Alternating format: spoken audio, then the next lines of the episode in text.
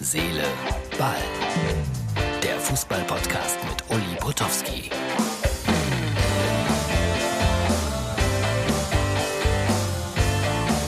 Herz, Seele, Ball. Und das am Freitag. So, liebe Freunde, äh, ich habe gerade gesehen, Hertha BSC gegen den SC Freiburg 3 zu 0. Und äh, die Kollegen von DAZN haben übertragen. Sandro Wagner macht das ganz großartig, finde ich. Äh, zwei Kleinigkeiten. Brutal ist äh, so ein Wort, was mir nicht gefällt in einer Fußballreportage und generell nicht. Brutal effektiv, äh, brutal klar geklärt, brutale Qualität. Äh, ist das das richtige Wort? Ich bin mir nicht so ganz sicher, aber wir sind ja sowieso mit der Wortpolizei gerade unterwegs. Da kann man das ja vielleicht auch mal hier auf den Tisch legen. Und das Wort Waffen finde ich auch nicht gut. Das ist eine starke Waffe, eine starke Möglichkeit oder eine starke Idee oder was auch immer. Und sein rechter Fuß ist überragend, aber ist sein rechter Fuß eine starke Waffe. Aber ich fange jetzt an, hier ein bisschen äh, herumzueiern. Aber ich erzähle das immer wieder gerne, weil ich dieses Buch irgendwann mal geschrieben habe. Und da geht es um Fußballkommentatoren und um Worte, die man gebraucht oder nicht gebrauchen sollte. Es ist mir nur gerade so durch den Kopf gegangen. Und das Buch lag hier. Und Hertha hat verdient 13-0 gewonnen. Was mir besonders gut gefallen hat, das war so diese Einheit zwischen den Jungs auf dem Platz und den Ersatzspielern und der Bank und den Leuten auf der Tribüne. Da hat man gesehen, Hertha will einfach. Neun Wechsel gegenüber dem Unentschieden gegen Mainz hat Herr Dardai vorgenommen. Und ich finde Herrn Dardai ja auch überragend, wenn er so lächelnd mit uns äh, Fragestellern spricht. Manchmal denke ich, der nimmt uns ein bisschen auf den Arm, aber das ist ja legitim und gar nicht so schlimm. Also Hertha hat äh, alle Chancen in der Liga zu bleiben, ist jetzt auch an Werder Bremen wieder vorbei, ist über dem Strich, hat ein relativ leichtes Schlussprogramm. Also mit Hertha werden wir wahrscheinlich in der ersten Liga weiter rechnen können. So, und dann nochmal der Fall Lehmann-Aogo. Das war auch interessant heute. Ein paar Berliner Spieler wurden dazu gefragt, äh, was haltet ihr denn davon? Und die Antwort war dann so sinngemäß, äh, wir haben Herrn Lehmann bei uns gar nicht wahrgenommen. Also mit dem haben wir gar nichts zu tun gehabt. Also ihr müsst uns da gar nicht fragen, was, was soll das? Ja, so ist das Jens Lehmann nicht wahrgenommen.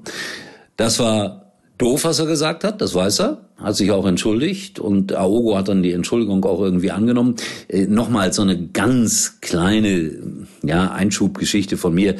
Wäre doch in Ordnung gewesen, meine Herren, wenn ihr das unter euch ausgemacht hättet. Ja, Dennis, ihr kennt euch, anrufen, was soll der Quatsch hier, was schreibst du da?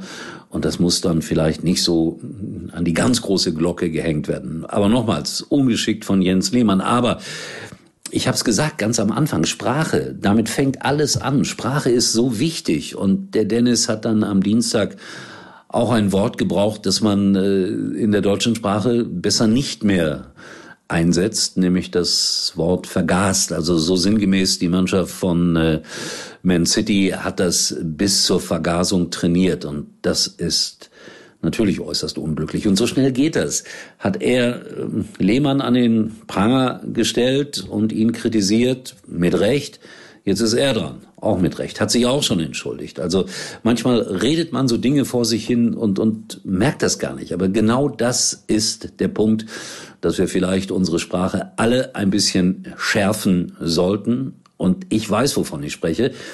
Kann mich auch erinnern, dass ich verbale Entgleisungen hatte. Erinnere mich an einen Kommentatorenkollegen, der mal irgendwann nach einem sehr schönen Tor von X gegen Y gesagt hat, das war ein innerer Reichsparteitag für den Schützen. Das, das geht einfach nicht. Das sind genau die Dinge, die wir ausmerzen müssen damit wir da nicht irgendwie in eine falsche Schublade kommen. So, äh, viel über Sprache gesprochen heute und nochmals, äh, das ist das Schöne daran, ich kann dann immer gleich das Buch empfehlen. Und was das Verrückte an der ganzen Geschichte ist, ich, ich muss auch manchmal überlegen, ist das korrekt, was ich sage? Aber vielleicht übertreiben wir es auch an der einen oder anderen Stelle. Das will ich nun auch nicht abstreiten.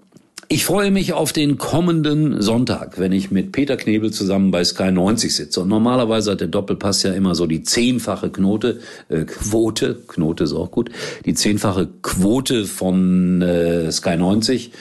Und vielleicht äh, schauen ein paar mehr zu diesmal bei Sky 90. Die haben so im Schnitt 130, 140, 150.000 Zuschauer. Und wenn es jetzt 150.008 wären, dann wüsste ich, dass ihr eingeschaltet habt. Ja, und das wäre sehr, sehr nett. Und wisst ihr, was auch noch erstaunlich ist? Heute Halbfinale in der Euroleague. Ich werde nichts gucken. Gar nichts. Ja, obwohl die Spiele vielleicht besser sind als in der Champions League. Ich sage ganz einfach, wir sehen uns erstaunlicherweise morgen. Uli war übrigens mal Nummer 1 in der Hitparade. Eigentlich können Sie jetzt abschalten.